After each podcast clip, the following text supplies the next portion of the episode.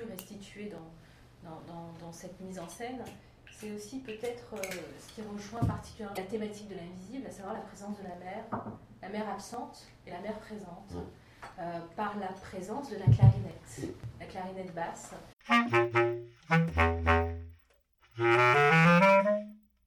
Où il y a tout ce dialogue euh, qui s'établit qui entre vous qui interprétez le personnage, donc ce seul en scène, et cette clarinette, ce qui fait que, ben, encore une fois, vous n'êtes plus seul en scène. Mm. Il y a une polyphonie, euh, qui, cette voix qui se démultiplie, aussi bien par euh, euh, le, le, matériel dans la scénographie, avec ce jeu des enceintes, aussi bien par la clarinette, on ne sait jamais d'où est-ce qu'elle sort, cette clarinette, elle sort de partout, et vous qui avez cette capacité à, à bouger comme ça, sur, à, à vous, vous accaparer cet espace théâtral et cet espace scénique mm. qui démultiplie le personnage et sa voix.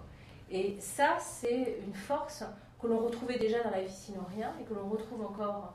Euh, bon, c'est aussi la, scénographie de, de, Philippe Marioge, hein, qui est extraordinaire, avec qui vous travaillez depuis une vingtaine d'années, je crois. Un peu plus de 20 ans, oui. Non, c'est vraiment un, un, un partenaire euh, très très important pour moi, Philippe. Et, c'est très important parce que cette question que vous, vous amenez là, mm. D'une certaine façon, elle a, déterminé l'ensemble du spectacle. C'est-à-dire que une des premières questions a été, et évidemment ça, ça a conditionné l'adaptation, euh, est-ce que par exemple, est-ce qu'on met euh, le personnage de Romain Gary et est-ce qu'on met sa mère? On aurait très bien pu incarner, mettre la mère, bon. Euh, et même éventuellement même les autres personnages, pourquoi pas.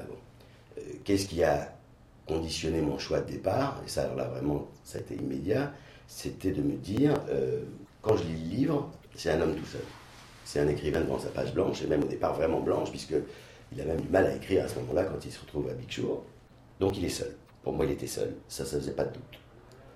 Euh, et il est seul même à la fin, comme je l'ai dit. Il se retrouve seul.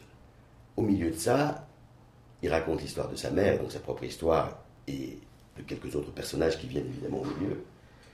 Et une des choses qui a conditionné assez rapidement l'adaptation, et après le spectacle, mais d'abord l'adaptation, c'était de me dire, au fond, euh, il le dit lui-même, à un moment donné, il dit, euh, quand il est euh, à la guerre, pendant la guerre, la Seconde Guerre mondiale, il dit, donc sa mère est à l'autre bout, de, est en France, et lui en Angleterre, en Afrique, etc. Et il dit à un moment donné qu'elle est toujours derrière lui, qu'il n'arrive pas à se débarrasser d'elle physiquement. Il dit jamais sa présence ne fait plus réelle pour moi, plus physique.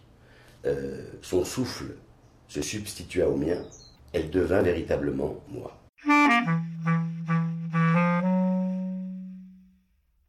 Et évidemment, cette chose-là m'a fait immédiatement penser à, un D-book, c'est-à-dire, je me suis dit, il, le dit d'ailleurs dans, des interviews, etc., il est comme D-booké par sa mère, elle parle en lui, quoi. Elle lui dit, euh, c'est pas possible, faut que tu fasses quelque chose. Et donc, immédiatement, je me suis dit, en tout cas, euh, oui, évidemment, tous ces personnages sont en lui. Euh, sa mère en premier, puisqu'il est débouqué par sa mère, et, tous les autres avec. Donc ils, sont dans lui. Euh, donc c'est lui qui est seul, ça c'était clair.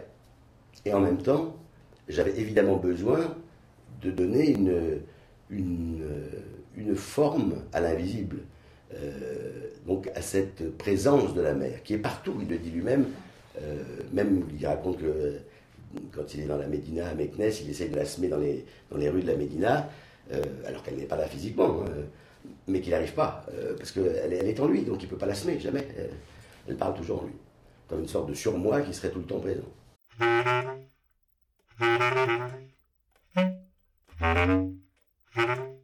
Et donc, je me suis dit, il faut que je trouve une équivalence de ça. Il ne peut pas se débarrasser de cette mère, y compris sur ce plateau de théâtre. Et la première intuition que j'ai eue, c'est vrai, euh, et je ne saurais absolument pas dire pourquoi, ça c'est purement vraiment une intuition, c'était l'instrument, la clarinette basse. Mm. j'aime cet instrument, mais j'ai tout de suite pensé que j'avais envie de cette voix parce qu'elle contenait en même temps du masculin et du féminin, euh, et à la fois une gravité et une légèreté, euh, et que comme cette mère était à la fois une mère et un père pour lui, puisqu'il n'avait pas de père présent, euh, ça me parlait cet instrument.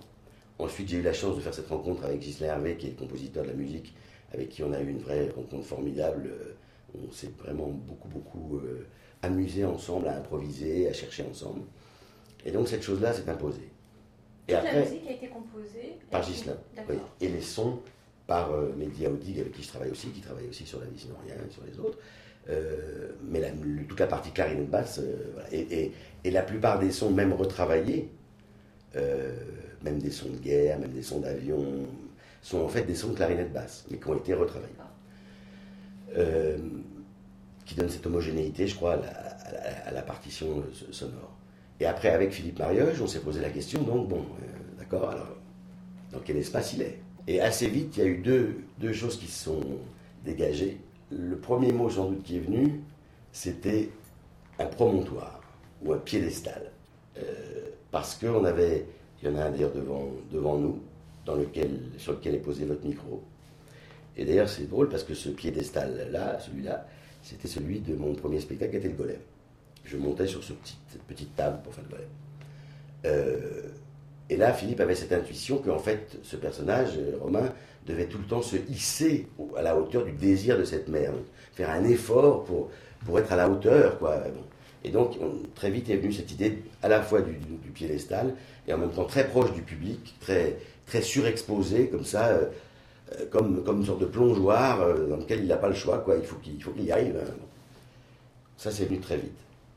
Puis est venue cette chose euh, dont j'ai appris depuis que c'est un nom scientifique mais que je ne connaissais pas du tout, ça s'appelle un acousmonium.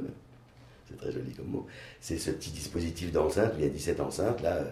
Euh, et on s'est dit, évidemment, puisque cette mère, elle est incarnée par cette clarinette basse, et puisqu'elle est partout,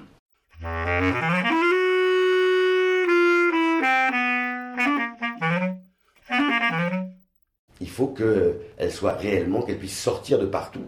Euh, sur le plateau. Donc il y a une multitude de points de diffusion euh, euh, très grands. qui fait qu'il ne peut pas s'échapper de la voix de sa mère. Elle est partout, partout où il va. Cette clarinette revient dans ses oreilles et éventuellement même sa voix.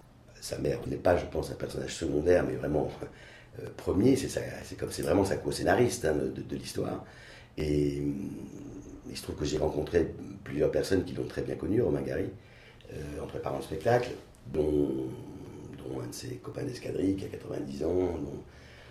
Et tous les, gens que j'ai rencontrés m'ont tous dit que même bien après la mort de sa mère, euh, il ne faisait rien sans se poser la question de savoir ce qu'elle penserait, euh, ce qu'elle dirait. Euh, il lui parlait même au sens réel du terme. vraiment, pas seulement dans sa tête. Et peu à peu, l'espace s'est comme ça construit à partir de cette, de, de cette, de cette idée-là. Et les enceintes elles-mêmes sont devenues euh, objets de, de jeu, c'est-à-dire je me sers du coup de, tout cet amoncellement d'enceintes comme, comme presque d'un jeu de cube euh, dans, dans, lequel je peux faire ce que je veux, inventer tous les espaces. Euh, Et c'était vraiment le, le, point de départ. Il fallait, on s'est dit, l'écrivain il est devant sa page blanche et l'acteur, bah, il n'a pas de stylo, il a son corps et sa voix, et il est, de, il est devant cette page noire. Puisque souvent un espace de théâtre, c'est plutôt noir, pour des raisons liées à la lumière. Et donc, voilà, c'est une sorte d'équivalence qu'on a, qu'on a, cherché. Et, tout le plateau devait être une possibilité de jeu, comme toute la page blanche est une possibilité d'expression pour l'écrivain d'une certaine façon.